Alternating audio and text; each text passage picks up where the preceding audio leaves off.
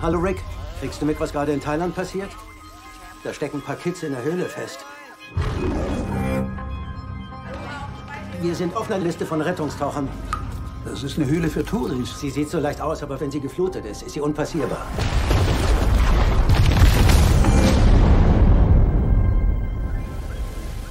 Höhlentauchen ist speziell. Dafür muss man geschaffen sein.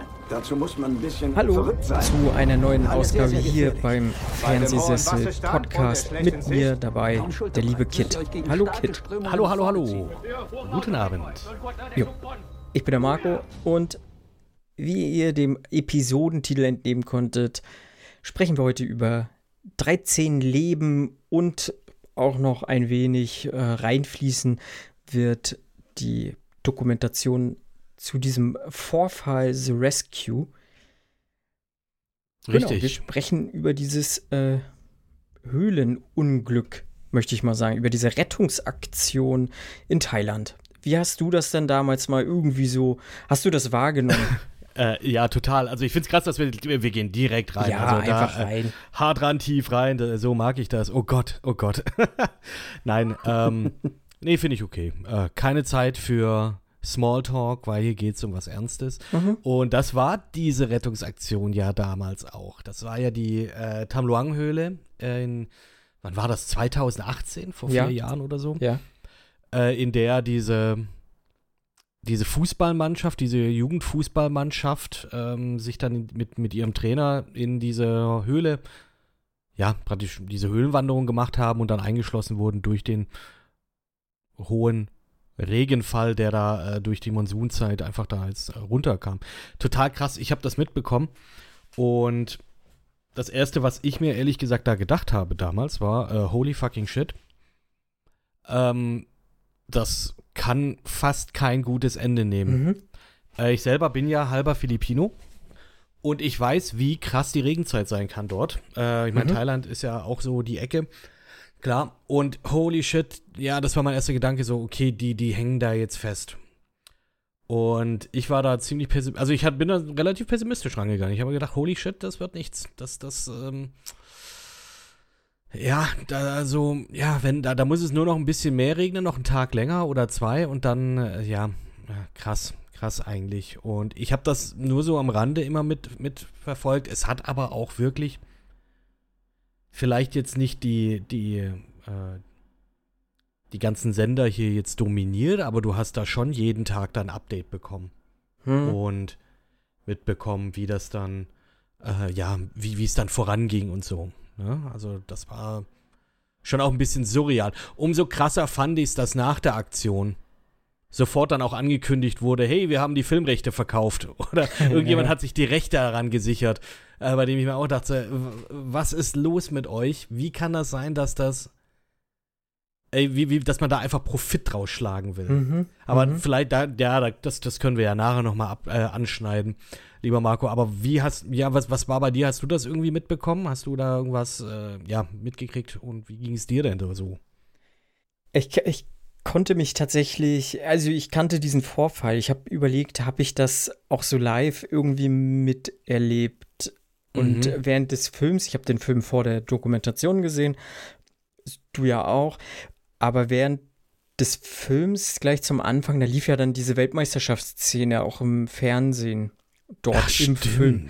Und dann konnte ich mich dran erinnern, ja, stimmt, da war äh, die Weltmeisterschaft in Russland, in der jetzt die, die deutsche Nationalmannschaft richtig schlecht auch abgeschnitten hat. Äh, ja, in der Vorrunde schon rausgeflogen. Ja, ne? genau, in der Vorrunde schon rausgeflogen. Vielleicht, vielleicht ist es deswegen auch bei uns in Deutschland nicht so im Kopf geblieben, weil. Das kann, kann durchaus sein. Da hat, haben andere negative Kritik, äh, andere mein- negative Ereignisse irgendwie. Aber oh Gott, ja, das, äh, da wiegen wir aber ein paar Sachen ein bisschen, äh, ein bisschen ich weiß, krass drauf auf. ich weiß, ich bin auch kein größter Fan der deutschen Nationalmannschaft, von daher. Ja. Ähm, Gut. Wobei ich ja sagen muss, ich bin, ich bin ja, ich bin ja nur Turnierfußballschauer. Ich schaue nur, wenn, mhm. äh, wenn, wenn die deutsche Mann- Mannschaft spielt. Äh, unterm Jahr juckt mich Fußball leider gar nicht. Aber ja, äh, das, das geht natürlich mit einher, weil die, die Geschichte ist ja am 23. Juni sozusagen ja in die Wege geleitet. Da, dadurch, dass die halt dann dort eingeschlossen wurden. Genau. Mhm. Ja, genau, das war ja auch dann mitten in der Vorrunde. Ne? Ich glaube, die haben das Spiel gezeigt, die haben ein Spiel gezeigt in Japan oder Japan gegen irgendwen, glaube ich. 23. Juni fing das an. Ja, genau. Wann hat denn Japan gespielt? Am 19. Juni gegen Kolumbien. Na, siehst du mal. Nee, am 23. hast du gesagt, ne? Am 23. sind die. Japan sind die gegen Senegal. die haben auf jeden Fall irgendwas. Japan, ja, der Film, Polen. Der. Film be- begann ja genau damit, dass man da halt dann das gesehen hat, das spielt dann und dann. Genau. Und diese Fußballmannschaft, die ja dann auch in die, diese Wanderung dann auch reinmacht. Genau. Und ja, krass, war, war schon irgendwie eine krasse Sache. Und wie gesagt, ich fand das Mhm. dann total krass, dass man da halt direkt gesagt hat, wir machen da einen Film raus. Ja, wie es so oft dann scheinbar leider ist, ne? Ja, klar. Ähm, ich glaube auch, dass das daher kommt, dass man natürlich dadurch, dass diese Story ein glückliches, mehr oder weniger glückliches Ende genommen hat. Mhm. Ne? Also es ist ja, und das ist ja mittlerweile ja auch oder, ja, mittlerweile bekannt, es ist bekannt, dass äh, die gesamte Mannschaft und Trainer ja äh, mehr oder weniger unversehrt aus der Höhle befreit wurden. Es gab, glaube ich, ein beziehungsweise zwei Todesfälle, die damit in Zusammenhang sind, die auch in dem Film behandelt wurden, zumindest von dem, äh, von dem einen Mhm. äh, Herrn. Und ja, ich glaube, die hätten sonst den Film nicht, äh, sie hätten nicht gesagt, sie machen den Film draus, wenn da jetzt irgendwie, ich sag jetzt mal, die, ja, wenn auch nur einer wirklich da krass verunglückt wäre, also einer von den Kindern. Muss ich, Ja. würde ich schon sagen. Also ich fände das, ich fänd das sehr makaber. Ich finde es auch so, Ja. bisschen krass, ähm, dass man da jetzt, wie, wie gesagt, wie möchte man da Profit schlagen? Innerhalb, ich weiß nicht, ich glaube, es waren wirklich zwei Wochen, nachdem, die, nachdem diese Rettungsaktion beendet war. Ja, ist schon Echt krass. heftig. Ja, aber trotzdem hat es dann fast, ja, doch mehr als vier Jahre gedauert, bis dann tatsächlich ein Film, äh, zumindest ein äh, Hollywood-Film, sich des, dem Thema angenommen hat. Es gab auch einen Film, der aus äh, thailändischer Hand Mhm. äh, gemacht wurde, der dieses Thema behandelt. Der ist aber trotz dessen, dass er, muss man natürlich auch so zugute halten, natürlich dann inlands, also in Thailand produziert wurde, äh, kam der aber, glaube ich, kritisch nicht so gut weg, wenn Mhm. ich das richtig in Erinnerung habe. Und jetzt haben wir eben einmal 13 Lives, der Film mit Ron Howard in der Regierolle, in der, ja, in, im Regiestuhl. Mit den, ich sag jetzt mal auch äh, dem einen oder anderen Hollywood-Star im Gepäck. Mit, ja, mit Viggo Mortensen, mit Colin Farrell, mit Joel Edgerton, sage ich jetzt mal als den dreien Genau. die man dann jetzt noch, äh, die man jetzt noch wirklich kennt.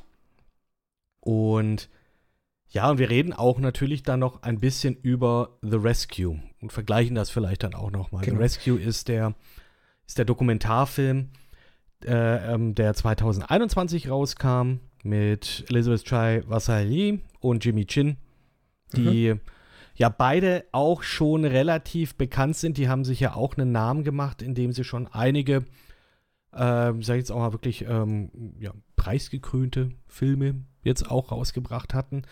Zum Beispiel, und ich glaube, das ist der, den, den die meisten kennen werden, ist Free Solo von 2018. Und glaube, der, ich weiß gar nicht, was hat denn der für Pre Preise gewonnen? Also ich glaube, der hat ähm, Emmys hat er gewonnen. Ja, was was sei denn? Der hat auch den Oscar gewonnen für die besten Solo hat auch den Oscar gewonnen. Ja. Ganz genau, richtig. Durchaus zu Recht. Ja, Ja, ich habe den nicht gesehen, Free Solo. Hast du den gesehen? ja, ja fand ich wahnsinnig beeindruckend. Also zum einen hast du halt den äh, Kletterer, das Mhm. ein ganz schön abgefahrener Typ halt einfach ist. Also es ist schon eine Erscheinung, so, wenn man den irgendwie auch äh, sieht und vor allem auch sprechen hört. Und es ist wahnsinnig spannend einfach inszeniert, diese Dokumentation Free Solo. Also die äh, packt dich komplett rein. Mhm. So, und ähm, jetzt, um Vergleich dann zu, zu The Rescue zu machen, sie versucht das, oder die beiden versuchen das hier definitiv auch, dass du halt auch immer abgeholt wirst und es auch so diese, diese Spannung irgendwie aufrechterhalten wird. Das mag ich sehr gerne, weil Oh, Jetzt, ja. so, so Dokumentation einfach nur so sachlich, so durcherzählen, ja, ist halt inhaltlich natürlich wunderbar, aber es bringt dir nicht irgendwie jetzt ein, von der Erzählung her irgendwas Sensationelles oder sowas, ne? Und Mhm. hier bei, auch bei The Rescue versuchen sie schon irgendwie das auch erzählerisch clever zu lösen und das funktioniert auch ganz gut. Meiner Meinung nach. Du, da bin ich voll bei dir. Und ich glaube, das ist auch einer der Gründe, warum wir jetzt auch heute so ein bisschen einfach darüber quatschen Mhm. wollen, weil der, ich sag mal, beide Filme, sowohl 13 Lives oder 13 Leben als auch The Rescue, die funktionieren ziemlich gut als, ich sag jetzt mal, Companion Pieces zueinander. Mhm. Es ist, es ist natürlich die gleiche Story. Und das muss ich jetzt hier tatsächlich auch 13 Lives, 13 Leben zugute halten. Es ist schon recht akkurat gehalten, wenn Ja. man dann die Doku sich dann auch noch reinzieht. Ich glaube, es wurden, ich glaube, es wurde nur ein oder zwei Szenen wurden, äh, wurden, glaube ich, irgendwie, ja, halt nicht dra dramaturgisch nochmal wiedergegeben. Ich glaube auch, dass einer der, äh, der Herren, ich bin mir jetzt nicht sicher, ähm, der, der zwei Taucher, ob jetzt äh, John Volantin oder Richard Harris, die haben den Film ja dann auch gelobt, also 13 Lives, weil die dann auch selber gesagt haben, das Einzige, was, glaube ich, nicht akkurat war, ist, dass der, äh, dass das Wasser so unglaublich klar war, dass man praktisch dann durch die Kamera Mhm. natürlich sehen konnte, was passiert ist. Äh, sondern dass das, das Wasser, das war einfach, äh, das war einfach schlammig. Du hast, ja, ja, genau. du hast da nichts durchsehen können. Genau. Und da muss ich auch noch mal sagen, das finde ich so abgefahren. Ne, das, da haben ja über 1000 Leute aus keine Ahnung wie vielen Ländern, aus ähm, ja, mehr als zehn äh, Ländern wirklich Hand in Hand zusammengearbeitet, äh, einem gemeinsamen Ziel äh, ja, hinzugehend. Und das war, das fand ich beeindruckend. Zum einen in dem Film Mhm. selber. Da gab es ja auch noch diesen kleinen Plotpoint, den habe ich so nicht 100 Fu- ja, den, den, wegen mir hätte er jetzt nicht so ungefähr, ungefähr un, ja, Verwendung finden müssen. Da ging es um diese, diese Bauern, die sich da so, so, ein ja. bisschen gesträubt haben und dann aber dann gesagt haben, ja komm mit dem Bambus, da machen wir Mhm. jetzt, dann, dann können wir das Wasser besser ableiten und so. Äh, ja, ist bestimmt passiert, aber ja, Mhm. das hat mir jetzt so nichts gebracht, auch weil dieser, weil sie da diesen einen Bauern da halt eingeführt haben, Mhm. der jetzt, sage ich jetzt mal, auch meiner Meinung nach nur drin war, um ein bisschen dramaturgische Spannung aufzubauen. So, oh, da stellt sich jemand quer. So, hm. Dann hast du ja auch noch diesen, diesen General, diesen Militärtypen, der auch irgendwie möchte, ja, er will seine Leute nicht in Gefahr bringen. Ja. Der war da auch so ein bisschen antagonistisch. Aber ansonsten ähm, war der Film doch sehr, ja, doch sehr akkurat. Und wie du es gesagt hast, also es ist schon äh, spannend gewesen Ja. in, in jeder Hinsicht, was äh, jetzt den Dokumentarfilm angeht und auch den, äh, ja, den, ich sag jetzt mal, Hollywood-Film. Also der Film selber, der ist ja 13 Lives. Wann kam der jetzt raus? Jetzt erst vor kurzem. Das war jetzt am 5. August kam da, glaube ich, jetzt auf Prime Video raus. Und The Rescue ist auf Disney Plus derzeit äh, auch zu sehen. Mhm. Weiß ich nicht, sollen wir da ein bisschen über die Handlung sprechen? Äh, so jetzt direkt? Oder was möchtest du? Wie möchtest du hier rangehen? Ja, wir können ja mal über die Handlung äh, sprechen. Also, was halt so klar wird, wenn man jetzt nur die Geschehnisse irgendwie aus den Nachrichten so halb verfolgt hat damals oder mitbekommen hat, äh, ist ja eine Fußballtruppe auf jeden Fall. Einer der Spieler hat auf jeden Fall ein Bayern-Trikot angehabt, war gleich mega unsympathisch. ähm, auf jeden Fall sind sie ja in bleib, diese bleib, du, du bleibst in der Höhle zurück. Oh Gott. Nein, sind sie ja in die Höhle mit ihrem Coach, äh, obwohl sie ja irgendwie nach Hause sollten, mhm. Die zwölf Jungen und, und halt der, der Coach, sie hießen die Jugendfußballmannschaft Mopa, die Wildschweine auch genannt. Und haben unterschätzt, dass jetzt, oder beziehungsweise es war ja auch noch gar nicht die Zeit dafür, dass eine, ein Monsun äh, startet. Das war jetzt auch schon einen Monat früher. Also diese Hochmonsunzeit ist irgendwie im Juli, wird dann auch Juli, mehrfach gesagt. Ja. Mhm. Äh, und wir sind hier irgendwie Mitte Juni und deswegen äh, wurden sie überrascht. Und da war so für mich auf jeden Fall erstmal so, wow, das geht dann aber schon ganz schön schnell, dass du jetzt innerhalb von, weiß ich nicht, zwei Stunden vielleicht, Mhm. äh, ne, sie sind ja da, weiß ich nicht, knapp drei Kilometer rein in die Höhle. Ähm, Ja. Oder zweieinhalb Kilometer rein in die Höhle. Und äh, dass dann so viel Wasser kommt, dass du nicht mehr zurück kannst, so innerhalb kürzester Zeit. Ich meine, hier fällt schon auch manchmal relativ viel Wasser, finde ich, dass du jetzt auch mal schnell irgendwie einen Keller Mhm. mal so irgendwie volllaufen lassen hast oder sowas. Aber das, da jetzt so eine riesige Höhle mit so einem, so einem krassen Volumen auch einfach dann. Das muss man sich mal überlegen, ist, ne? wie viel Wasser Krass. da unterwegs Ja, ist. ja, ja. Wie viel Wasser. Das, das, ist, das ist echt heftig und das unterschätzt man auch äh, sehr gerne mal. Mhm. Und vor allem in diesen südostasiatischen Ländern, Thailand, äh, Malaysia, den Philippinen, also da, äh, da ist es auch nicht ratsam, tatsächlich als Tourist da in der Zeit hinzugehen. Erstens, Ja, weil, Sommer, ja. weil, weil eben heiß, aber auch komplett schwül und Regenzeit. Also ab, also äh, so hier äh, Kiddies Reisetipps für euch. Ähm, am besten Februar bis Mai. Das ist gut. Das ist gut. Mhm. Oder September, Oktober, November. Dezember wird wieder schwierig wegen Weihnachten. Aber ansonsten, ansonsten kann man das ja dann äh, da auf jeden Fall da mal, wenn man da mal hingehen will, Mhm. äh, kann man das auf jeden Fall dann machen. Aber das ist auch krass, ne? Ähm, wenn man jetzt da jetzt sich das auch überlegt, die sind ja wirklich drei Kilometer rein. Und diese Taucher Hm? sind ja dann den ganzen Weg einfach ja durchgetaucht, ne? Also Ja. da, und das, da, da geht es ja dann auch gleich darum, die, die Kinder kommen ja nicht nach Hause. Und dann kommt so, hm, was machen wir jetzt? Und ja, die Eltern, die, die äh, sind dann natürlich so aufgebracht. Und dann äh, kommt halt raus, okay, die sind in dieser Höhle, weil man halt eben deren Fahrräder vor der Höhle gefunden hat. Genau. Und dann war so, okay, fuck, was, was machen wir jetzt? äh, ja, blöd. Und genau, und dann kommen halt eben diese, diese, äh, das thailändische, genau, Ja. das thailändische Äquivalent zu den Navy Seals. Äh, die kriegen das aber nicht hin, da weit genug reinzutauchen. Und ja, und dann kommt halt eben Vernon Unsworth, der irgendwie da, so, so, so ein Taucher, der Mhm. halt da irgendwie bekannt ist, sagt dann so, ja, hey, ähm, das kriegt ihr auch nicht hin, aber quatscht mal mit ein paar Leuten. Quatscht mal vor allem mit Rick Stanton und John Volanten. Das sind zwei, ja, das sind zwei, äh, ja, Höhlentaucher. Hobbyhöhlen, also Hobby, ja, ja. Hobbyhöhlentaucher, ne? Das ist schon äh, krass auf jeden Fall.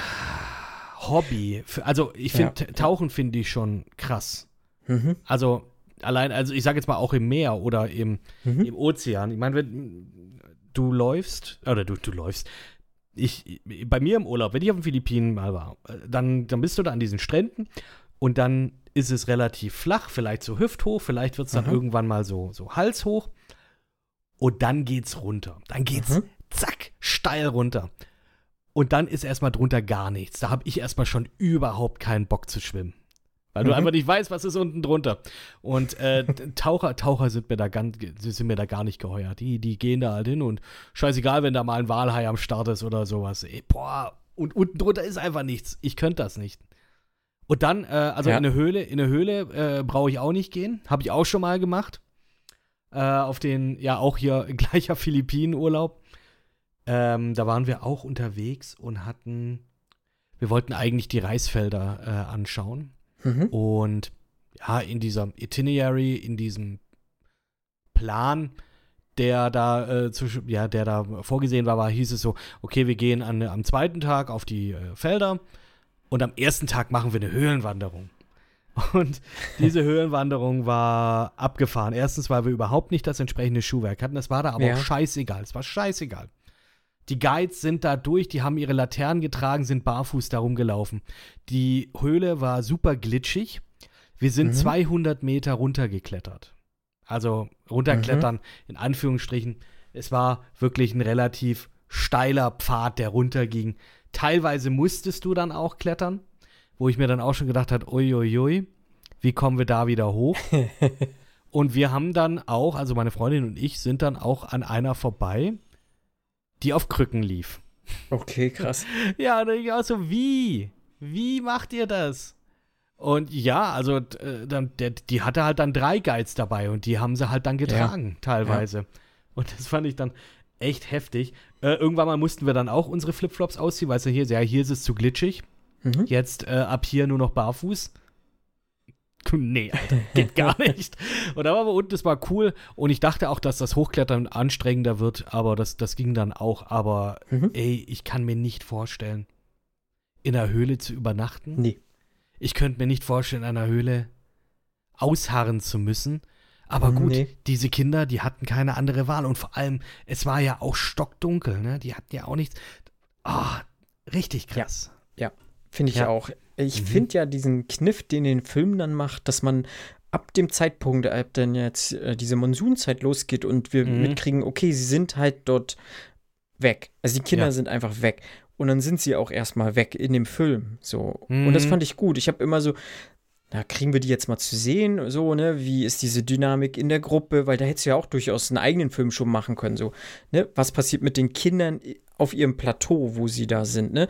Ja.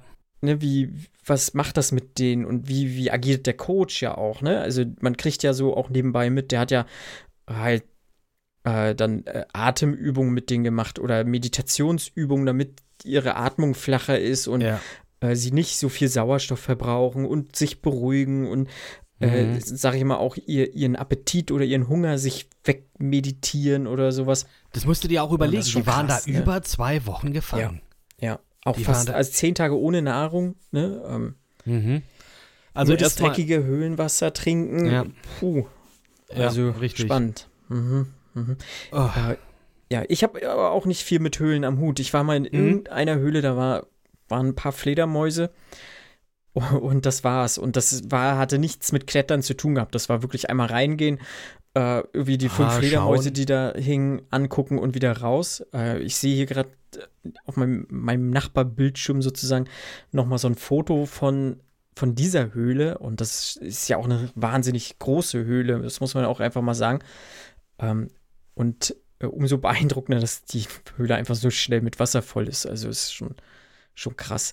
Äh, ich Wahnsinn. weiß nicht, ob ich das so da ausgehalten hätte. Ja, du hättest keine Klar, Wahl. Du, Du, hättest du keine kämpfst, Wahl. Ne? Also Ja. natürlich, aber es ist schon, schon krass. Ähm, ja. Ja. Es bestärkt mich tatsächlich, dass, dass ich euch eine, die nächste Hausaufgabe, die ich euch aufgebe, The Descent einfach ist.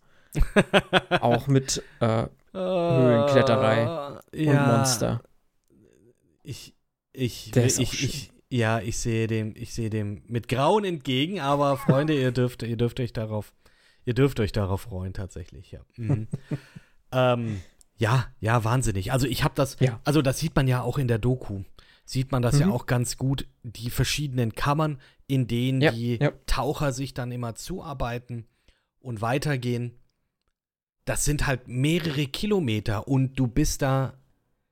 Und das muss man sich halt auch überlegen, diese Taucher, du sagst es, also diese Hobbytaucher mit, Ja. ähm, na, jetzt habe ich den Namen schon wieder nicht mehr, John Volanton und äh, Mhm. Richard Stanton, die sind sieben Stunden One-Way unterwegs. Ja.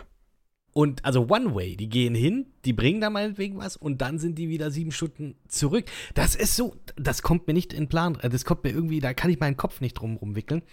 Ja. Und du siehst dann auch nichts. Und du musst dich praktisch an diesem, ja, als sie das dann halt äh, ausgemappt haben, als sie dann, dann das kartografiert haben, haben die ja halt dann hier diese, diese, diese Schnüre da noch dran, dass du dann halt Mhm. äh, dich dann orientieren kannst. Und das ist einfach stundenlang das Einzige, an dem du dich dann wirklich orientieren kannst. Mhm. Du bist sieben Stunden dann unterwegs. Heftig. Das ist, das ist echt, echt, echt heftig. Äh, ich muss ja Ja. auch sagen, also 13 Leben übrigens ist äh, auch nicht, nicht der erste Film, habe ich ja schon gesagt, ist auch nicht der zweite Film. Ist tatsächlich der vierte Film. äh, wenn man The Rescue noch mit, mit reinträgt. Also es gibt auch Mhm. äh, 13 Lost, es gibt The Cave von 2019 und genau The Rescue und dann eben jetzt dann auch äh, jetzt dann auch 13 Leben. Ja, genau. Ja. Und ja, die werden dann halt dazugeholt, dass äh, sie da nicht nur konsultieren, sondern da auch wirklich mittauchen. Werden da erstmal natürlich ein bisschen belächelt von diesen Navy Seals. So, ah ja, okay, Ja. ihr macht, ihr seid ja so Hobbytaucher. Aber ja, die kriegen das dann hin. Die äh, tauchen dann, die gehen auf die Suche sozusagen und die finden dann hinter, ich weiß nicht, ist es die dritte oder die vierte Kammer, in der sie dann auch die Jungs dann finden und dann auch alle am Leben. Was Genau. erstmal was ganz Cooles ist, was ganz Tolles ist natürlich, aber dann ist halt die Problematik, wie kriegen wir diese Jungs da jetzt raus? Weil, wie gesagt, die sind sechs bis sieben Stunden unterwegs, one way. Und dann hast du welche, dann hast du halt Kinder oder Jugendliche, die in ihrem Leben noch nie getaucht sind, vielleicht auch gar nicht schwimmen können, das weiß man ja Mhm. nicht. Und die musste mal sechs, sieben Stunden stillhalten.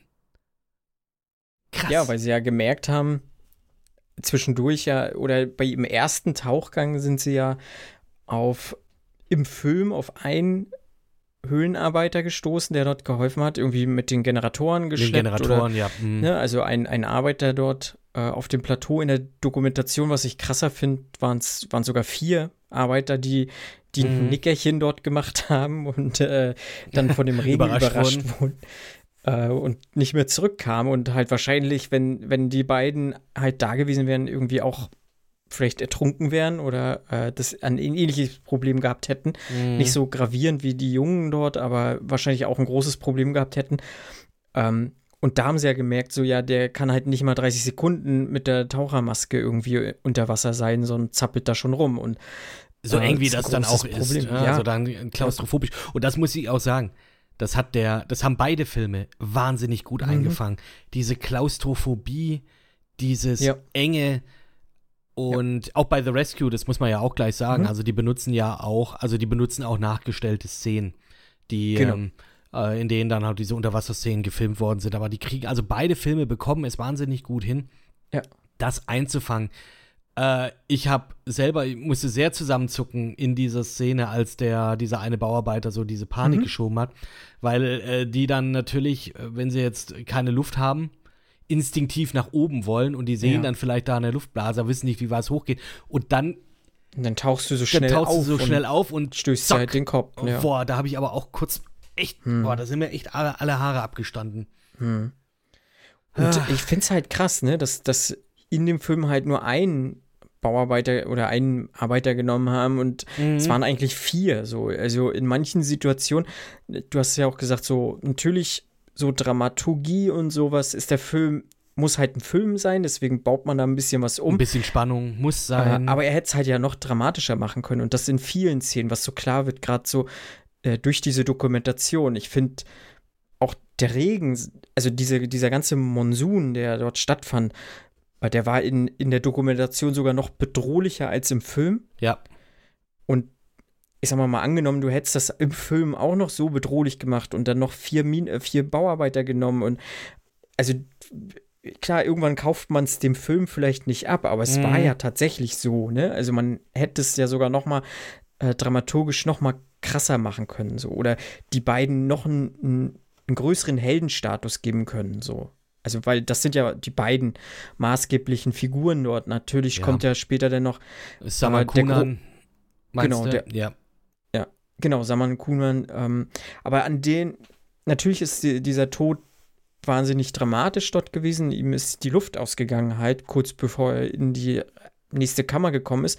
Aber das zeigt auch mal, finde ich, ganz gut, was äh, dieses Höhlentauchen dann scheinbar doch für einen großen Unterschied macht zum Standardtauchen. Einfach. Und das wird ja mhm. mehrfach klar.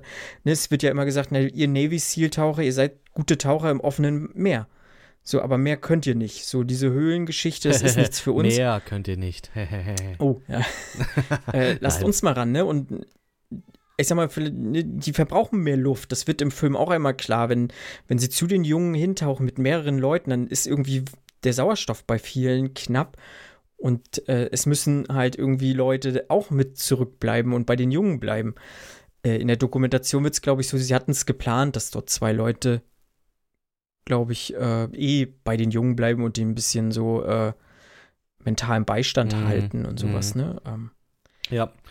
Ja, krass. Und auch, äh, muss ich jetzt auch sagen, die, die Charaktere, also nicht die Charaktere, aber John Volette und, äh, mhm. und Richard Stanton, die beide, ja, vor allem in der Doku kam das sehr, sehr gut rüber, oder nicht sehr, sehr gut rüber, aber es wurde halt einfach gezeigt, das sind sehr sogenannte Matter-of-Fact-Menschen.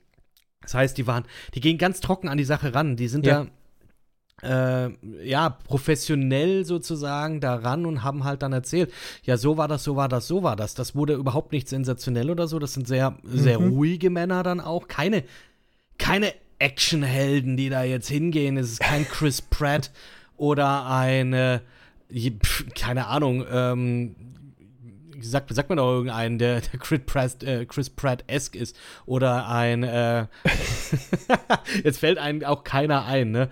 Äh, Damals wäre es ein Bruce Willis gewesen. Ein Bruce Willis. In guten, genau. in guten Zeiten. Ein Bruce Willis, der praktisch dazu ausgibt, äh, ja, weil er ist professioneller Bohrer und er musste einen Tunnel bohren, um zu den Kindern zu kommen. Ben Affleck wäre da auch mit dabei. Und Josh Hartnett. Mhm. Den Film hätte ich angeguckt. Definitiv. Ich auch. Ja, äh, alleine wegen Josh. Du, du sagst schon, äh, ja, Josh Hartnett, große Liebe. Ähm, wegen dem Bohrer. Äh, es gab ja dann die Szene, mh, wo jetzt die, unsere beiden Taucher, sag ich mal, die Kinder das erste Mal finden. Mhm. Fand ich tatsächlich sehr spannende Szene, hat mir sehr gut gefallen. Auch so, wenn diese Lichter so, so aufploppen. Zuerst siehst du nur, zuerst oh, riechst du das so? Mhm, ne? Und ich mhm. denke mir auch, okay, ja, das muss schon wahnsinnig stinken da, wenn die da irgendwie zehn Tage sind und ja. du hast ja auch Ex Exkremente und so, die ja, müssen ja schon. irgendwo, also ja, ähm, zum Glück gibt es noch kein Geruchstv. Und yes. dann hatten sie ja so angeteased, für mich angeteased, weil ich wusste das Ende nicht mehr. Wie geht diese Geschichte aus? Äh, mhm. Dass so ein Junge sich ja versucht hat, ein Loch zu bohren. Und da habe ich mir gedacht, ja, bohren die sich da jetzt dann durch oder wie wollen die das Hattest machen? du nicht mehr im Kopf, wie die das gemacht Nein, haben? Nein, überhaupt nicht. Ich habe ich hab ehrlich gesagt auch nicht mehr hundertprozentig gewusst, wie sie die rausbekommen haben. Es gab, war das nicht auch mal so, dass Elon Musk eine Idee hatte, dass die Kinder, dass man praktisch eine Art Kapsel nimmt, die Kinder da reinsteckt und dann sagt, hey, äh, ja, ihr, ihr geht da jetzt rein und dann passt das. Das habe ich mir letztens auch noch mal angeschaut. Hm, fand ich ganz interessant. Äh, gut, dass sie es nicht gemacht haben, dass sie da, ich sage jetzt mal, eine etwas äh, realistischere Methode genommen haben. Indem sie Weiß sagen. Ich nicht, fand ich schon auch krass. Das, ist, ja, in so eine Pille reinstopfen. Also, wurde ja, ja glaube ich, auch kurz beschlossen, äh, wurde ja auch kurz angesprochen, ob man das äh, so, ja. machen kann. Irgendwie sowas. Also ich finde das, ich fand das, ich fand das. Hätte ich auch krass gefunden. Ja, aber so wie sie es jetzt gemacht haben, fand ich auch schon puh. Also äh, wahnsinnig ja, beeindruckend. Äh, oder ich weiß nicht, der Arzt, äh, also es kommt, kommt noch ein, ein Anästhesist ins Spiel, ja. auf jeden Fall. Richard Harris, gespielt von Joel Edgerton. Mhm. Äh, ein bisschen Unterschied ist es dann zur Dokumentation auch. Äh, sie der Anästhesist ist irgendwie in, noch in Australien und sie texten ihn an und erbitten sich Hilfe von ihnen, weil mhm. sie gerne die Kinder halt äh, ja, betäuben möchten und dann rauszuholen, also unter, unter Narkose setzen. Ja. Und in dem Film kommt er halt einfach so zu Hilfe und dann versuchen sie dann da irgendwie so die Lösung zu finden. Äh, nichtsdestotrotz, er willigt ja ein und äh, sie machen es. Und das finde ich schon ähm, krass. Also, weil ja, klar, man muss ja überlegen, da geht ja schon auch oft was, na, schief hört sich jetzt immer blöd an, aber äh, da Anästhesisten kann ja haben, ja, Anästhesisten haben keinen, die haben schon einen riskanten Beruf. Ja. Auf jeden ja, Fall. Weil ich, ich, man möchte ja sagen, und ich, ich, ich rede da jetzt auch aus, aus meinem Arsch raus mit gefährlichem Halbwissen, aber ich meine, dass man immer noch nicht genau weiß, warum Anästhesie funktioniert. Also, äh, nicht, äh, das hört sich jetzt blöd an. Also klar, wa warum funktioniert es, aber du haust jemanden sozusagen bewusstlos mhm. und musst halt schauen, dass du ihn nur so krass bewusstlos schlägst, dass er bald wieder aufwacht. Ohne ja. Probleme. Ja. Und ich glaube, das ist schon, das ist schon schwierig, vor allem wenn du als Anästhesist mhm. auch nicht weißt, was sind das für Kids? Wie groß sind die? Was für eine Statur haben die? Wie alt sind die? Wie viel Stoff brauchen die? Ja, ga so. ganz genau. Das ist ja, das ist die Kernaussage äh, daraus. Wie viel ja. brauchen die? Ja, ich hatte auch, da kann ich auch ein bisschen aus Erfahrung sprechen. Ich habe zum Beispiel mir Weisheitszahn ziehen lassen. Mm. Uh, das ist jetzt nur ein kleiner Eingriff, aber da musste halt auch mein Maul irgendwie äh, betäubt werden. Und sie spritzt mir das rein und fängt dann an. Ich sage, äh, tut mir leid, aber ich spüre dort Schmerz. Nee, das kann nicht sein. Ich sage, doch, so, und ne, auch da ist es so Kleinigkeiten. Ne? Hast du wirklich gesagt, es tut mir leid, aber es schmerzt noch etwas? Na, weiß ich nicht, ob ich das so förmlich und nett ausgedrückt ja, habe. Auf jeden sagen. Fall hat es noch wehgetan. Weh ne? Ähm, oder ich hatte am Knie schon zwei Eingriffe und mm. äh, da habe ich mir so eine Rückenmarksnarkose geben lassen, wo dann, dann äh, auch zwei verschiedene. Bei dem einen war es ist auch beeindruckend, wie weit man da ist. Bei der einen Mhm. Sache war ich dann ab dem Bauchnabel bis nach äh, unten komplett irgendwie ähm, ja, gelähmt. So. Mhm. Und bei der anderen Sache war nur mein linkes Bein tatsächlich äh, gelähmt. So. Krass. Und äh, dann haben sie gesagt, ja, ungefähr 10 bis 12 Stunden. Und das war dann auch so, ne? Und das ist schon, schon krass, wie, Mhm. wie weit man das einschätzen kann und wie, wie gut man das manipulieren kann, so alles. Ähm, aber ja, klar, einen ganzen Körper nochmal so für drei Stunden irgendwie so zu betäuben, dass der dann trotzdem mit einer Tauchermaske, weil es ja auch eine ganz andere Atmung dann einfach ist, Ja. Chapeau, dass die damit irgendwie die Leute rausgekriegt haben und dann nochmal was, äh, nochmal zwischendurch auch nochmal nachspritzen. Ähm, Ja, das sowieso Ja, dann krass. auch noch. Das, das, Krass. das finde ich echt auf heftig. jeden Fall. Ah, Ja. ja, das, das, das war, ja, und, und, und genau. Und dadurch, er kommt dann halt mit ins Boot, sozusagen, und soll dann eben den Kindern helfen. Und ja, also, die kriegen das dann natürlich hin. Das ist dann auch sehr, teils sehr dramatisch dann aufgemacht. Mhm. Auch hier gibt es eine Szene, oh, bei dem letzten, bei dem kleinsten der Jungen äh, passt die Maske nicht so richtig. Ja. Die, wo man ja auch denkt, so, äh, ja, natürlich muss da jetzt nochmal ein Problem kommen. Aber das war ja, das war ja auch so. Es war ja tatsächlich so, wie es dann auch in der Dokumentation oder im Dokumentarfilm dann auch nochmal bestätigt wurde. Mhm. War jetzt schon, war, war schon sehr cool. Also sehr cool, dass es dann auch wirklich geklappt hat und dass alle äh, mehr oder weniger wohlbehalten dann auch rausgegangen Mhm. sind. Mhm. Wie fandest du denn jetzt Colin Farrell, Joel Edgerton und Viggo Mortensen in ihren Rollen? Ähm, ich fange mal an bei Joel Edgerton, äh, den man ja dann erst später gesehen hat. Ich finde, er war wie Joel Edgerton. Ähm, Yep, Ich sehe ihn, yep. ich sehe ihn gerne. Er spielt meiner Meinung nach immer gut. Ähm, aber hier hat er nicht allzu viel zu tun gehabt. So deswegen, äh, er ist nur eine kleine Nebenrolle. So Punkt. Ähm, Colin Farrell und Viggo Mortensen sie waren optisch schon mal anders, als ich sie kenne. So, Mhm. also ich habe noch erkannt, dass sie das sind, aber sie waren optisch schon mal anders. Also Viggo Mortensen natürlich äh, so relativ kahl geschorener Kopf und Colin Farrell so von der Art und Weise her irgendwie anders. So auch, äh, weiß ich nicht, hat sich anders verhalten, als ich ihn sonst in anderen Filmen kenne. Mhm. Und ich glaube deshalb, au- auch Viggo Mortensen hat sich halt diese, dieser, diesem äh, Richard Stanton gut angenommen. Also das sieht man ja auch in der Dokumentation. Ja, Äh, er ist finde ich auch. jetzt, würde ich jetzt mal sagen, eher so ein steiferer Typ vielleicht so. Also ein bisschen so, Man möchte ja sagen, so ein bisschen spaßbefreit. ja, So genau. äh, Und das hat, ernst das hat, und ja. matter of fact, äh, wie gesagt, Ja. so ja, einfach die Fakten darlegen. genau. So ist das gewesen und das haben wir gemacht, weil das und das und so und so.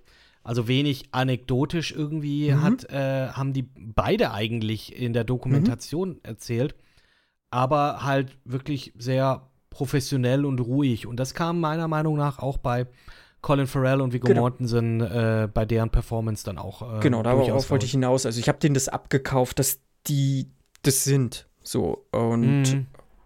doch, haben sie meiner Meinung nach äh, sehr gut gemacht. Also sie haben da definitiv einen guten Job gemacht und ja, das sind halt auch drei gestandene Schauspieler. Das, Das ist äh, das Ich sag mal, da halt. erwarte ich das dann auch vielleicht sogar ein bisschen. Ja, ähm, sie haben jetzt keine wirkliche, ich sage jetzt mal, physische Transformation jetzt irgendwie Nein. dann auch äh, da jetzt durchgemacht. Deswegen Nee. hat es dann für mich persönlich ein bisschen gebraucht, bis ich da sozusagen drin war und sagen konnte, Mhm. okay, äh, die, die, die spielen jetzt wirklich eine Rolle, weil Mhm. das könnten auch, das also nicht, dass das jetzt Viggo Mortensen und Colin Farrell sind, aber die spielen das halt so realistisch, dass man jetzt denken könnte, okay, die, die, das so könnten die auch im, im Echt sein. Ja. Und dann, äh, da, da- bin ich jetzt ganz ehrlich auch, äh, wenn ich mir, als ich mir den Dokumentarfilm gesehen, angesehen habe, war ich mir auch nicht immer sicher, okay, wer von denen wurde jetzt von Colin Farrell verkörpert und wer von Viggo Mortensen. Da habe ich auch ein bisschen gestruggelt. Mhm. Äh, einfach weil beide einfach sehr reservierte, äh, ja, demütige würde ich jetzt nicht sagen, aber einfach so, ja, sehr, sehr ähm, korrekte Personen einfach sind, die da Mhm. äh, so in der Hinsicht da ihr Ja. Fachwissen weitergeben und so. Und das muss ich jetzt auch noch mal sagen, äh, was ich sehr gut fand an dem Ron Howard-Film, ist, dass nicht nur die Tätigkeiten dieser beiden oder dieser drei, ich sage jetzt mal, weißen Männer äh, angezeigt Mhm. wurden, sondern dass man wirklich gesehen hat, da hängen mehr Leute mit drin. Da hängt Mhm. mehr mit drin. Ähm, es ist ein größeres Zusammenspiel.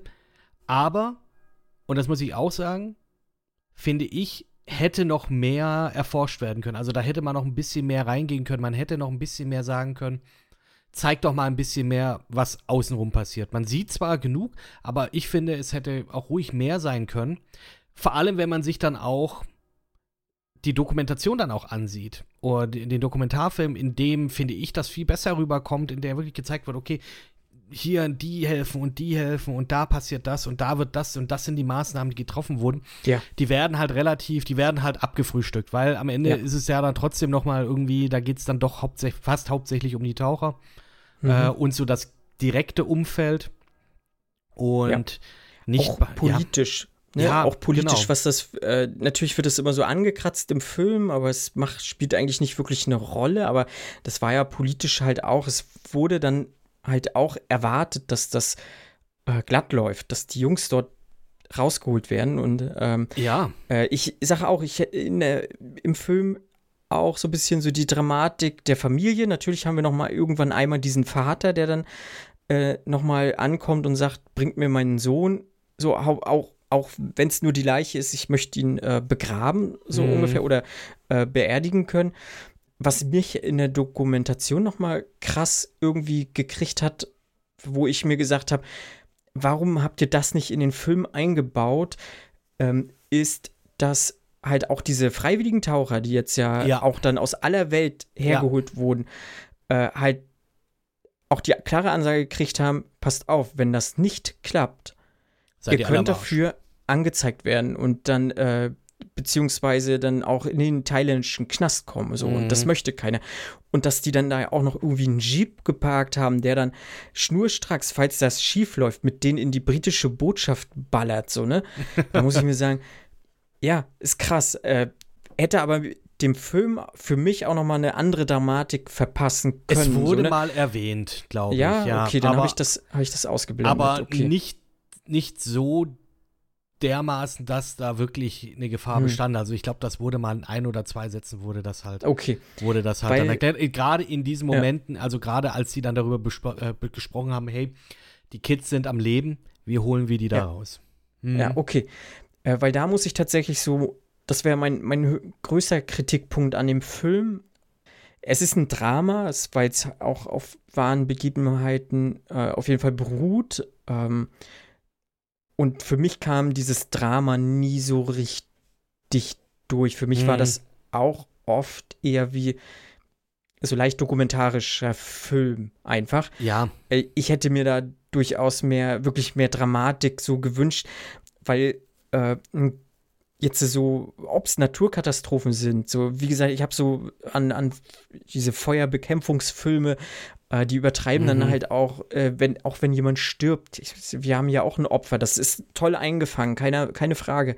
Aber ich habe halt null emotionale Bindung zu dieser Person gehabt, weil sie mir nicht genug eingeführt wurde und ich findest kaum du? mit der, ja, ja, ich Also- hatte da wirklich äh, nicht, nicht viel. Ich fand die Szene, wie es gemacht war, war top. Mhm. Also da habe ich auch leichte Gänsehaut gekriegt, so, aber es war jetzt nicht so, dass ich äh, äh, wirklich weinen wollte, konnte. Nee, äh, das- ich habe da das nicht, da war nicht, ich nicht so emotional mit äh, wie bei irgendwelchen anderen Filmen. So, auch weil es vielleicht mittendrin im Film war, ne? Also es, oft kommt sowas ja zum Ende einfach und dann wird noch mal alles gut. Aber äh, ja, diese, dieser Drama-Anteil, wo, wo ich sage, so, ich, ich heule hier Rotz und Wasser, äh, was manche Filme schaffen, das habe ich hier nicht gehabt. So, Ja. Und, leider. Ich sag So, mal, äh, ich sag's hätte ich mal auch so, also sie haben halt Saman Kunan, der ja dieses, dieses Ja, Opfer genau.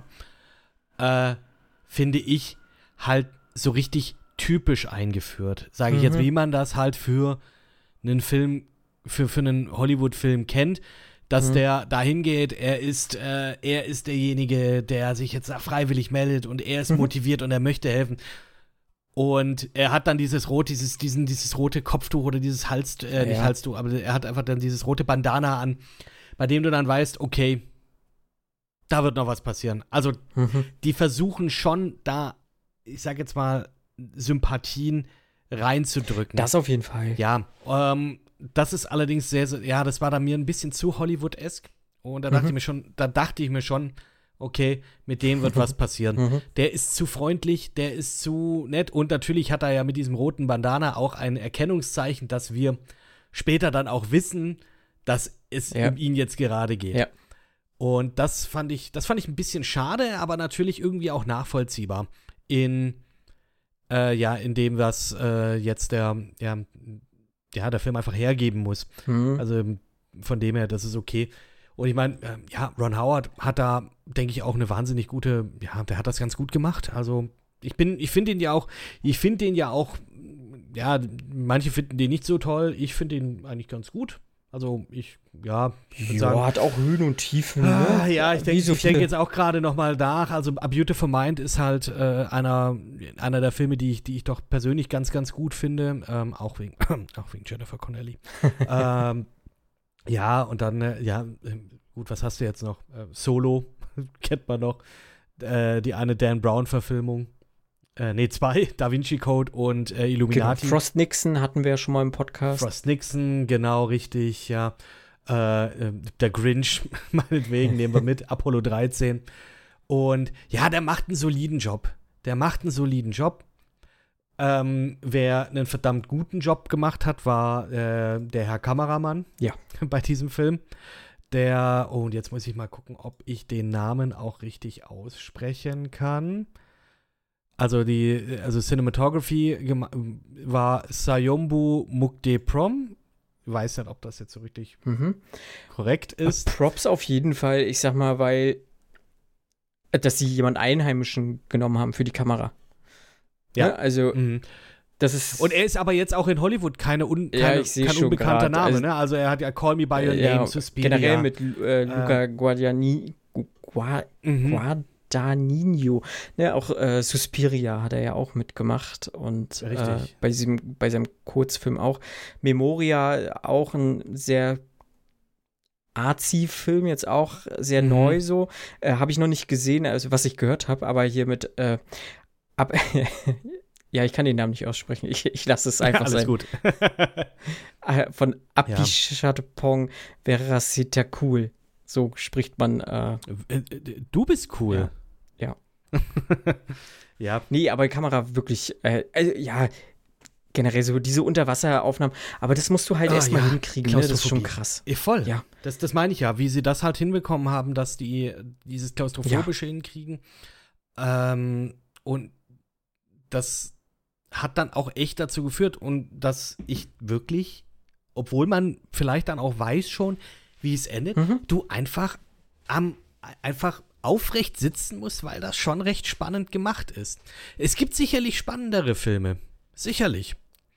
Äh, aber der hat das hier wahnsinnig gut hinbekommen. Und äh, ja, also muss ich jetzt schon sagen. Äh, Musik kann man vielleicht auch noch mal kurz ähm, erwähnen. Benjamin Wallfisch. Fisch. Ja, kennt man aus Blade Runner, kennt man aus den, von den It-Filmen.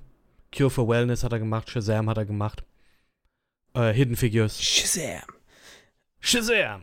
Genau, ja, äh, was hat er noch? Er hat, glaube ich, auch noch an, an Dunkirk hat er mitgearbeitet. 12 Years a Slave hat er mitgearbeitet. Oh ja, doch, ja doch Äh, schön. äh, Mortal Kombat, hallo. Sehr schön. Hatten wir ja auch schon darüber geredet. Mhm. Mhm. Und ja, ich kann mich an absolut gar nichts erinnern, aber das ist jetzt auch kein Film, bei dem die Musik jetzt irgendwie vorherrschend ist Nee, oder vorherrschend sein muss. Äh, relativ unaufgeregt. sie ist aber auch nicht negativ aufgefallen. Also von daher. Nee, das gar ne, nicht. ähm, das gar nicht. Alles Mhm. gut. Also, ja, ist halt die Frage, ob es, wenn es nicht negativ auffällt oder überhaupt nicht auffällt, ob es dann wirklich erwähnenswert ist. Ja. Kann man schon machen. Das wird jetzt nicht sein, wo man wirklich jetzt für, äh, ja, äh, wo man sich jetzt hier ihn, Mhm. äh, Benjamin Wallfisch in Erinnerung behalten sollte oder müsste. Mal bei Blade Runner 2049 hat er ja auch mitgemacht. Ähm, da ist aber, glaube ich, auch das bekannteste, äh, ist einfach auch so ein, so ein Reimagining von, äh, von Vangelis Werk, Ja. sage ich jetzt mal. Ja. Also, naja, kann man so nehmen, wie, wie man es will.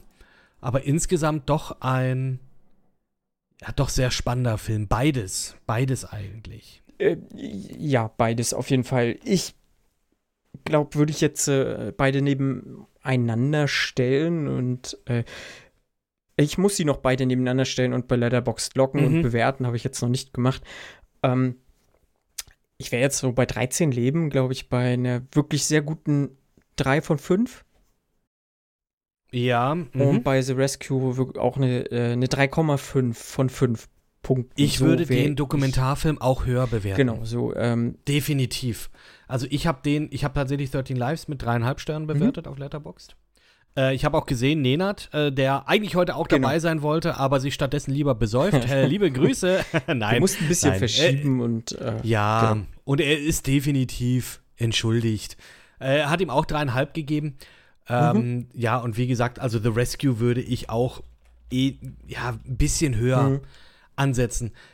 In weniger, weil er jetzt, ja, doch, doch schon ein bisschen, weil er besser ist. Also, ich muss jetzt sagen, ich fand halt, wie gesagt, dass du in dem äh, Ron Howard-Film du eher weniger das Gefühl hattest, dass viele Hände da im Spiel waren. Mhm. Du hast das zwar gehabt, aber wegen mir hätten die das ruhig noch ein bisschen mehr zeigen können. Vielleicht auch, um noch weiter wegzugehen von diesem hier drei weiße Männer kommen und die machen das Ding. Mhm. Ja, ja. Äh, da hätten sie ruhig ein bisschen mehr machen können, finde ich persönlich. Und deswegen ist auch 13 Lives für mich ein bisschen, Mhm. Ähm, ja, würde ich ein bisschen schlechter bewerten. Ja, ich meine, ist auch, Mhm. ist, glaube ich, auch schwierig. Ich sag mal, der Film geht ja so auch schon über zwei Stunden, also fast zweieinhalb Stunden. Mhm. Man will das ja Wahnsinn, auch ja. nicht elendig weit ausufern, was ich auch total nachvollziehen kann. Ja, Ich sag mal, der Stoff, der bietet wahrscheinlich genug, um eine ganze Serie irgendwie draus zu machen, wenn man da Bock drauf hat. So, ähm, ich muss aber sagen, insgesamt ist er ja trotzdem ein sehr runder Film. Ne? Also, äh, wir haben, haben ja wenig auszusetzen definitiv. gehabt und äh, ich sag auch mal ganz blöd, irgendwie bin ich auch froh, dass es auf Amazon Prime, äh, Prime Video ausgestrahlt wurde Ja. und nicht irgendwie ein Kino-Release. Weil da muss ich ganz Ja, ehrlich nee, sagen, also im Kino, im Kino hätte ich mir den nicht nein, ich angeschaut. auch nicht. Da hätte ich eher auf die Kritiker äh, gewartet, die dann jetzt vielleicht dann sowas wie die Cinematography jetzt gelobt hätten. Mhm. Aber ich hätte mir den Aber das lockt dich ja dann auch nicht ins. Kino. Also, das ist kein, Auch Kein- wegen dieser, dieser, äh, haben die jetzt tatsächlich Ja. so schnell Rechte daran, die wollen sie Mhm. jetzt Profit schlagen. Gut, mittlerweile weiß man ja, im Kino machst du ja, ja, die Kinos machen jetzt mit, mit Ticketverkäufen jetzt nicht den größten, die größte Kohle, aber ich finde es gut, dass sie das auf Prime Video rausgebracht haben. Und äh, ja, ich glaube, ich hätte mir den so auch nicht angeschaut, tatsächlich. Bin aber froh, dass ich es jetzt doch gemacht habe. Hm. Ja. Nee, im Kino hätte ich mir den auch nicht angeguckt. Ähm, finde auch, das ist durchaus ein Film für Streaming. Der wird auch, ich habe jetzt nicht geguckt, Mhm. wie teuer der war oder so. Der wird auch ordentlich was gekostet haben, das glaube ich schon. Aber das, gut, mit Amazon trifft es jetzt keinen Arm, der das irgendwie nicht bezahlen Nee. könnte. So, wer jetzt irgendwie halt, keine Ahnung, eine Milliarde für Herr der Ringe rausbläst, der kann wahrscheinlich auch diese 100 Millionen für diesen Film halt rausballern. So und Das geht dann schon. Das kann man machen. Auf jeden Fall. Und ja, wie gesagt, Ja. ist ja kein schlechter Film. Und äh, so wie du auch Nee. eingangs gesagt hast, so ich glaube, diese beiden Sachen, die ergänzen sich sehr, sehr gut. Wahnsinnig.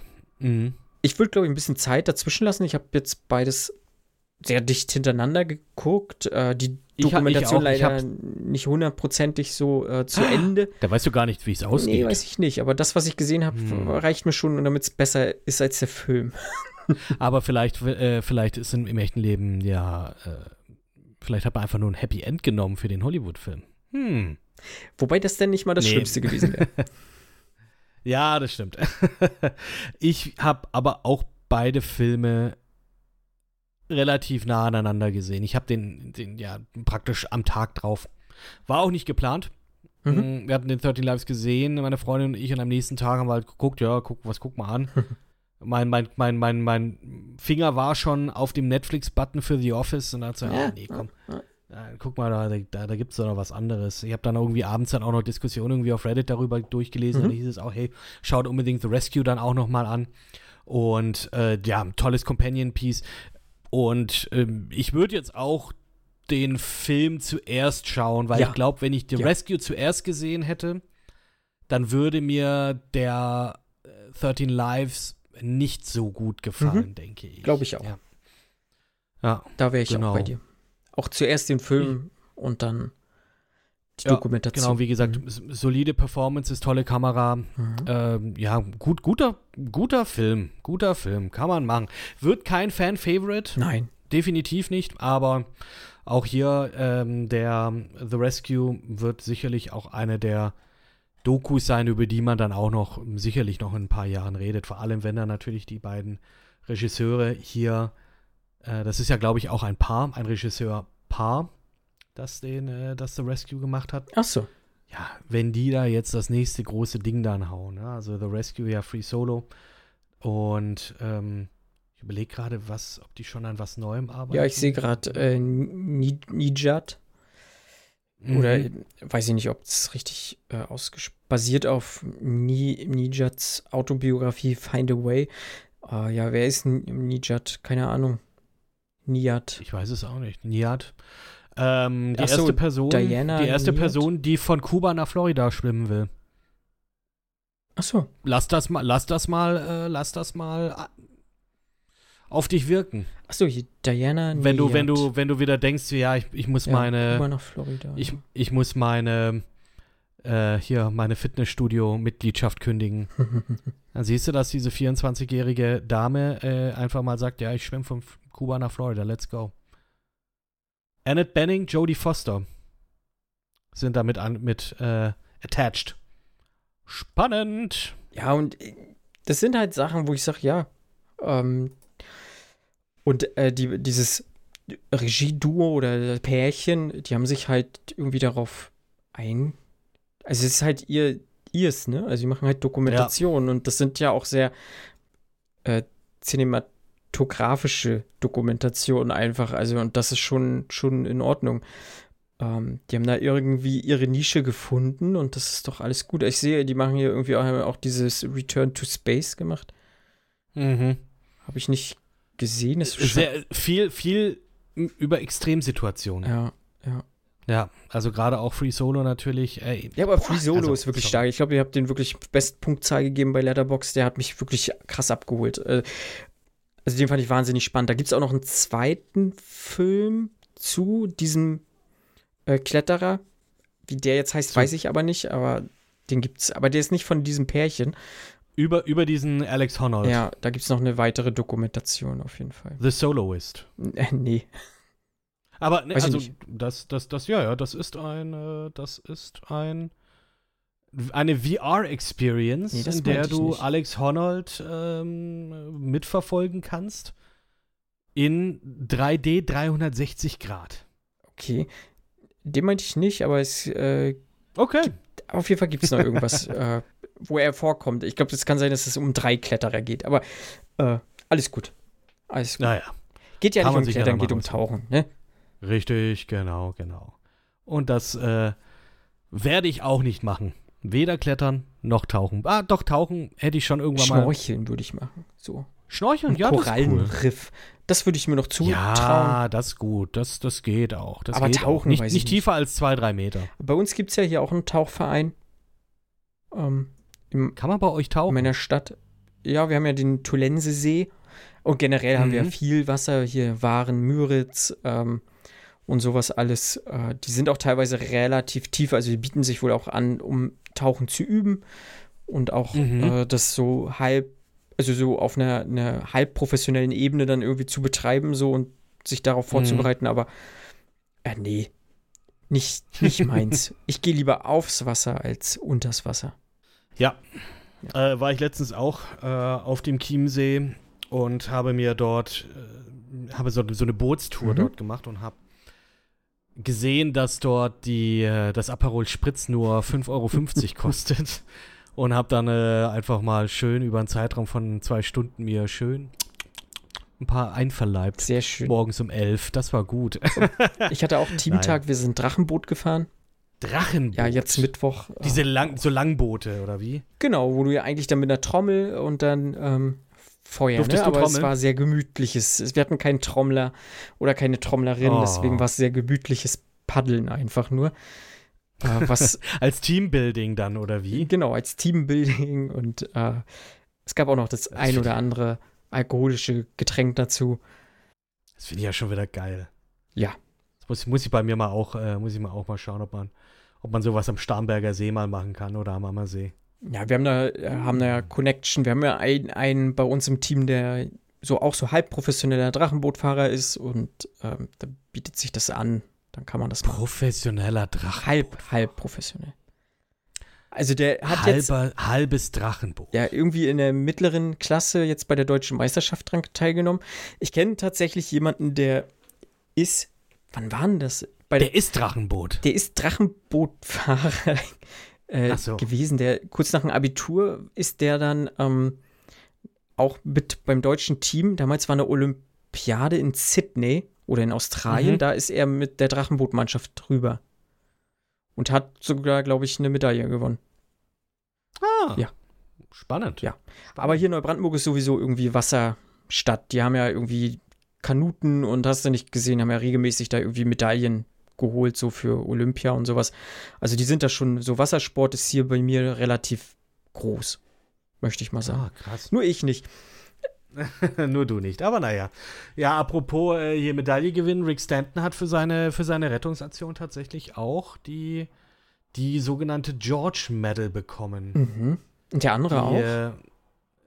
Habe ich jetzt nicht tatsächlich nicht gelesen. Zumindest sein Wikipedia-Eintrag lässt nicht vermuten, dass er Okay. das bekommen hat. Aber ist auch, äh, Ähm, du müsstest ihn nochmal durchgucken. Awards and Mhm. Honors. Also er hat äh, von der Royal Humane Society, also jetzt hier John Mhm. Volanton, die Bronzemedaille äh, für ein, ah, nicht für die, nicht für diese Aktion, aber für eine andere, äh, für eine andere versuchte Rettung eines französischen, einer französischen oder eines französischen Tauchers. mhm. Äh, und jetzt muss ich mal gerade selber machen, schauen. Ba, ba, da, ba, ba, ba. Hat die Bronze, das bronzene Cross der Pfadfinder bekommen im November, im September 18 und zum November hat er den Pride of Britain Award bekommen. Mhm. Interessant. Ich meine, bei diesem Richard Stanton wird das ja auch einmal klar. Ähm, da wird er ja Mhm. auch konkret gefragt, ja, wie viele Leute hast du dann äh, schon oder Leichen hast du schon geborgen? So, Ja. ne? Irgendwie ja neun oder sowas, hatte er dann gesagt. Ähm, Mhm. Unter anderem auch irgendwie seinen besten Kumpel, mh, mit dem er mal tauchen war. Hafen. Aber die müssen ja halt ja regelmäßig zu solchen Aktionen gerufen werden, so, ne? Also Ja, na klar. das ist schon, Mhm. schon krass, äh, was die so auf diesem Gebiet und man, das ist jetzt gefühlt so das erste Mal, dass die irgendwie so in dieser breiten Öffentlichkeit jetzt stehen. Ob es Ja, jetzt durch diese Doku oder mhm. durch den Film, also ist ja egal, aber die haben ja schon so viele Rettungsaktionen irgendwie scheinbar gemacht und sowas. Das Kriegst schon, du ja nicht mit. nee, Kriegst du nicht wirklich mit. Das, und das sind ja irgendwie also die, außerhalb der Taucher. die wahren Helden, ne? Nicht hier fucking Thor und Iron Man, sondern Richard Stanton und John. John Volanton, Volanton. unter anderem. Und natürlich die ganzen 10.000 Leute, Ja. die einfach diese Rettung haben möglich machen. Und das finde ich halt krass, einfach auch so generell diese Message, dass wir, wenn wir es auch wollen, auch alle an einem Strang ziehen können. Ja.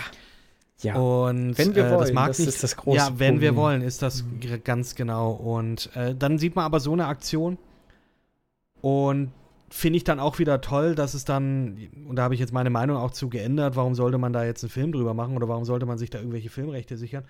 Äh, so eine Geschichte darf und sollte auch erzählt werden. Mhm. Einfach auch, ich sage jetzt mal, als Zeugnis für menschliches Zusammenkommen Mhm. und was man da erreichen kann. Und das finde ich schon, das finde ich schon sehr, sehr stark. Sehe ich auch so. Ja. Und ich glaube, das ist auch die schöne Schluss, Schlusssetzung äh, heute. Absolut, Nicht absolut. wahr? Besser wird's nicht im Podcast.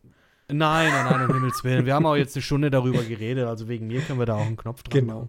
machen. nein, aber schaut euch den Film Ja. an. Also wir hatten, wir hatten jetzt wirklich Spaß. Es ist Spaß, wie man mit so einem Film halt haben kann. Mhm. Und ähm, sehr, sehr informativ, sehr Das interessant auch und definitiv auch sehr, äh, ja, eine gewisse Wertschätzung geben dann halt für die Leute, die sich halt dann auch wirklich äh, in Gefahr begeben, Ja. um andere zu retten. Also nicht nur Taucher, sondern glaube ich auch einfach generell. Mhm. Menschen, ne? Genau. Tolles, toll, tolles, tolle Sache. Tolle Sache das. Ja, Und damit sind wir durch.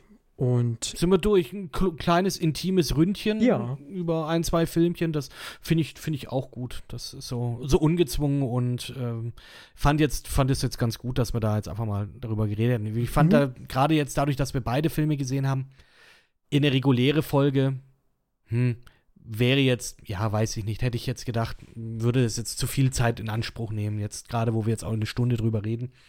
Äh, aber ich sag mal, wenn unseren Hörern, äh, wenn, wenn die Bock auf sowas haben, dass wir mal so Double Features vielleicht mal machen, die irgendwie thematisch zusammenpassen, können wir das ja auch gerne mal irgendwie in einem kleinen Format in Angriff nehmen. Weiß nicht, wie du das siehst, Marco, aber fände ich bestimmt auch witzig.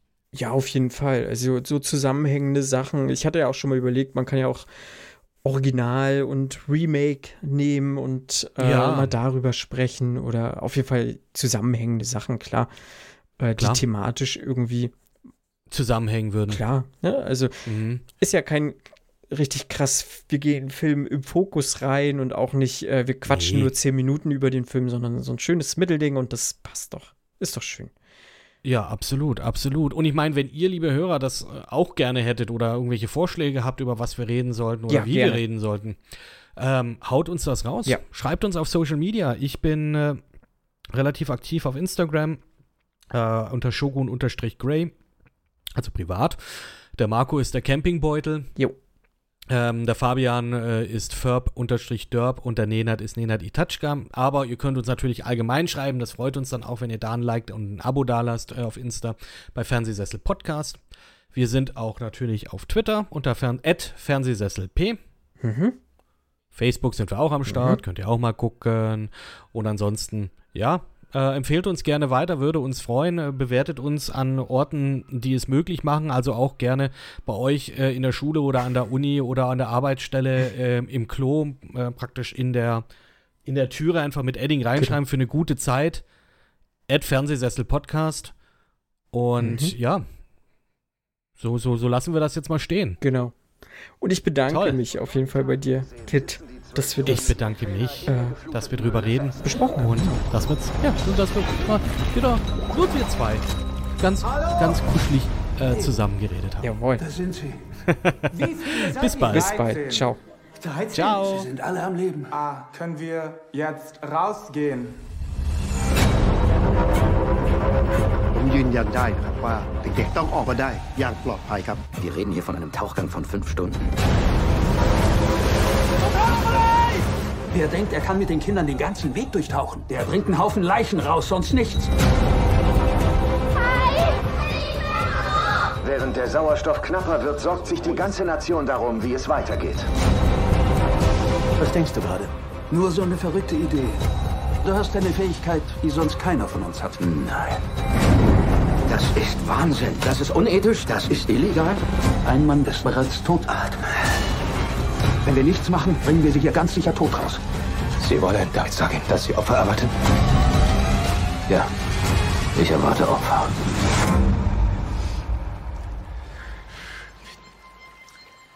John, alles klar? Alles bestens. Ich brauche nur einen Moment, bitte.